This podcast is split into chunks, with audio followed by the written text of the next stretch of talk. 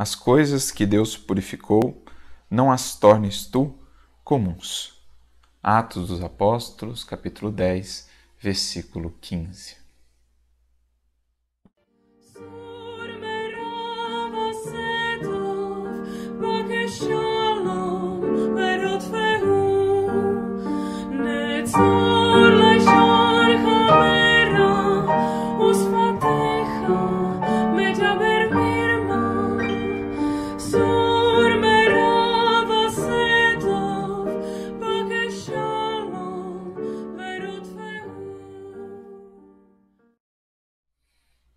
À época de Jesus, os seus primeiros discípulos, que eram judeus, adotavam certas práticas religiosas, certas tradições que dividiam as coisas, os alimentos e até mesmo as pessoas em puros e impuros. Aquilo que estava consagrado ao serviço divino, que estava separado para Deus, do hebraico kadosh ou no grego hagios, era tido por santificado, por puro. Por outro lado, Aquilo que não estava consagrado ao serviço divino era tomado por comum, por impuro ou profano, a palavra grega koinos ou a palavra hebraica hol. Era assim que se efetuava essa divisão naquele tempo, inclusive em relação às pessoas, em relação às coisas, em relação aos alimentos. Por exemplo, o sacerdote, para que pudesse executar os seus ofícios no templo, tinha que antes passar por uma série de procedimentos por uma série de práticas rituais para que pudesse alcançar aquele estado de pureza ritual que o permitia então fazer os ofícios que tinha de fazer no templo. Assim também as oferendas que ele oferecia e tudo mais. As pessoas eram divididas naquele contexto, naquele entendimento, também impuras e impuras, por exemplo, os judeus tinham dificuldades ou evitavam se aproximar dos gentios e samaritanos, tomados por eles como impuros. Não poderiam, por exemplo, adentrar o lar de um gentio, almoçar com ele, tomar uma refeição com ele, porque então perderiam seu estado de pureza ritual. E assim uma série de outras práticas que separavam as coisas em puros e impuras. Jesus, no entanto, convida os discípulos a renovarem esse seu entendimento, deixando de dar tanto valor assim aos aspectos exteriores de pureza, às ritualísticas exteriores de purificação, para darem mais atenção e valor real realmente à pureza que importa, a pureza dos sentimentos, a pureza interior das intenções, a pureza do coração. É nesse contexto que essa frase é trazida para a gente aqui nos Atos dos Apóstolos. É aquele momento em que Pedro é convidado a superar essas suas antigas convicções, concepções, em busca desse entendimento mais profundo. É aquele momento em que o apóstolo Pedro é convidado a visitar Cornélio, o centurião, que era um romano, e levar até ele a mensagem do Evangelho. Deixando de cultivar aquela distinção que antes trazia e passando a ver em todas as criaturas os filhos de Deus. Era aquele momento, aquela circunstância em que o cristianismo começava a romper com algumas barreiras do contexto em que nasceu para realmente abraçar a humanidade como um todo, todos os povos, todas as culturas.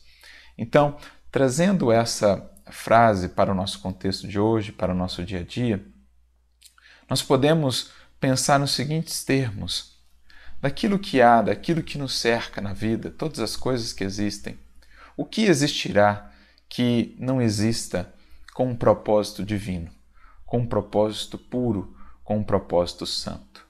Tudo que nos cerca, tudo que foi criado pelo Criador, tudo isso foi feito, foi criado com um propósito nobre, com um propósito puro. Então, todas as coisas em si mesmas têm essa finalidade de pureza, de purificação. Acontece que muitas vezes, cada um de nós, pela postura íntima que adotamos, pelo descuidado com essa pureza interior, que é a que realmente importa, nos descuidamos disso e tornamos aquilo que foi purificado pelo Criador em algo impuro. O que fazemos muitas vezes, e isso é o que realmente devemos estar atentos, é tornar aquilo impuro, aquela coisa, aquele ato, aquele gesto, pelos sentimentos com o que fazemos.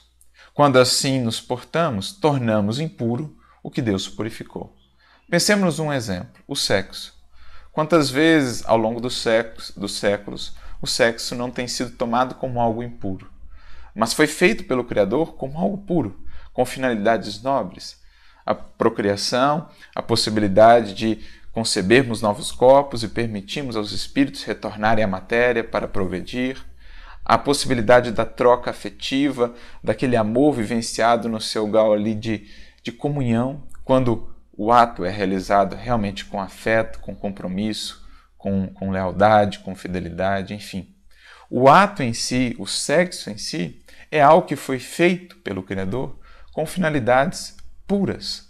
Mas ao longo dos séculos, muitas vezes, o tomamos por impuro, numa visão exterior, numa visão quase que preconceituosa, porque na verdade o exercíamos com impureza de intenções, com impureza de finalidades. O fazíamos, o realizávamos em busca apenas do prazer transitório e com isso gerávamos muitas dores, muitos desequilíbrios, muitas decepções.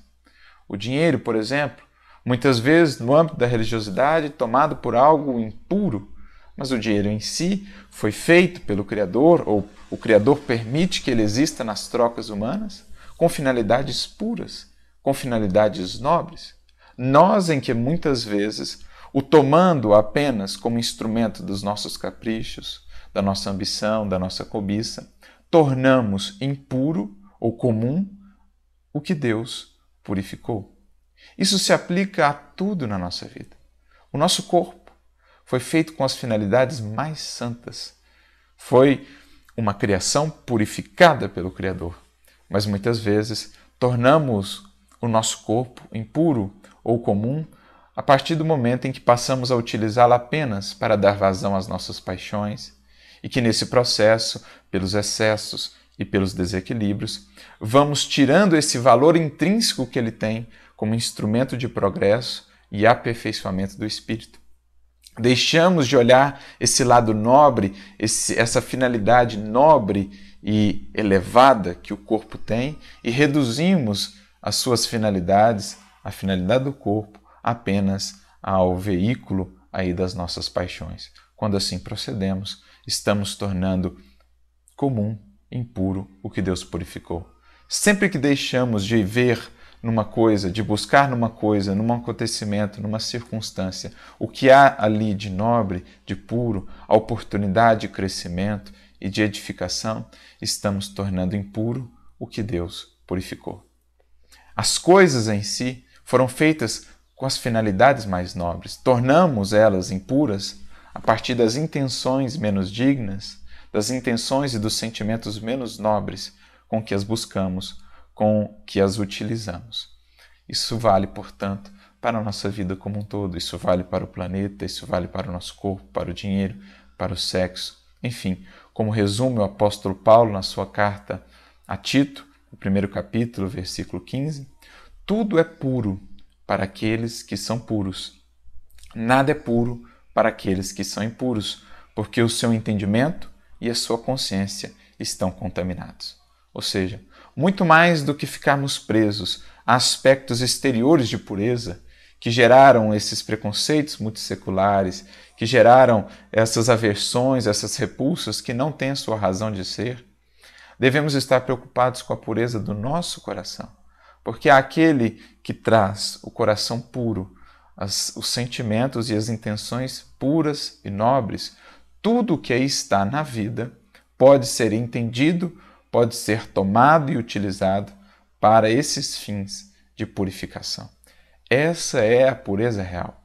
Não a dos dogmas exteriores, não a dos excessos de escrúpulos em relação às coisas que nos cercam, mas antes devemos nos preocupar com essa do nosso coração, porque então veremos as finalidades mais elevadas de tudo aquilo que a vida nos proporciona, tanto o prazer, como os recursos materiais, o nosso próprio corpo, os afetos, os cargos que venhamos a ter, né? enfim, tudo isso pode e deve ser utilizado com esse fim nobre, com fim purificador.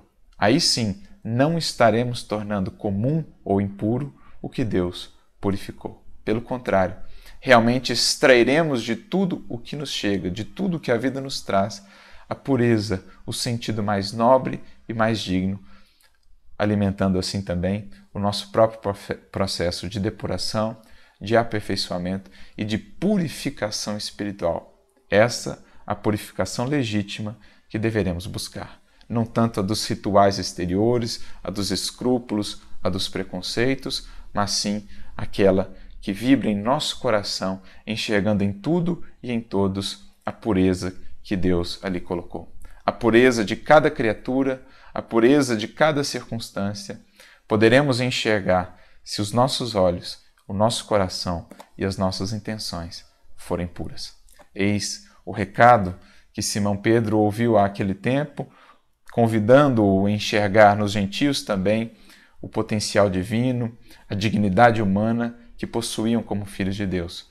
Eis o recado e o convite que nos chega ainda hoje, convidando-nos a olhar para tudo, para todos, com esse olhar puro, enxergando a pureza, os potenciais divinos que existem em tudo o que há.